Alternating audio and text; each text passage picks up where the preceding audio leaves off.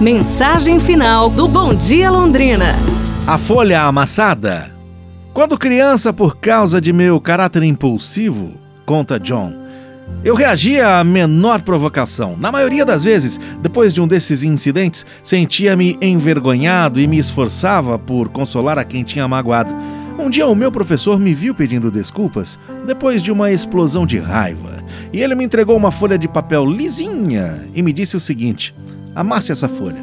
Com medo, eu obedeci o professor e fiz com ela uma bolinha. Agora, disse o professor, deixe-a como ela estava antes, quando eu te entreguei. Óbvio que eu não consegui deixá-la como ela estava antes. Por mais que tentasse, o papel continuava cheio de pregas e marcas e amassados.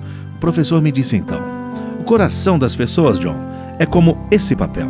A impressão que neles deixamos será tão difícil de apagar como esses amassados.